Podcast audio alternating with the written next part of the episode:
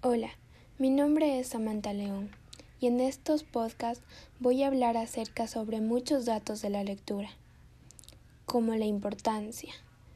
cómo la lectura puede influir en nuestra vida cotidiana, un poco de su historia y sus orígenes, los beneficios que nos da la lectura, cómo puede ayudarnos a mejorar en la ortografía, la lectura rápida, la comprensión, ¿Cómo puede ser un estudiante autodidacta con la ayuda de la lectura? Los géneros literarios, ya que hay mucha variedad de libros, como de autoayuda, de ciencia ficción, terror, romance, etc. Y las causas positivas de la lectura en nuestra vida.